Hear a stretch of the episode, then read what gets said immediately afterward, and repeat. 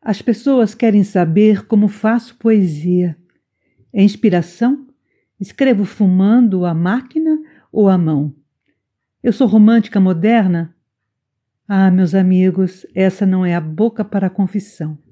Poesia é estado de graça e o poeta, um anjo pistoleiro, disposto a qualquer morte, morto em qualquer ângulo, passível de muitas mortes, daquelas de coração, daquelas lindas mortes decididas, fulgurantes, onde o amor se cumpre, concluso, incluído, incluso Enquanto projeta fundo a amplidão do seu vôo, o poeta mata e morre de frente, pistola e morte na mão.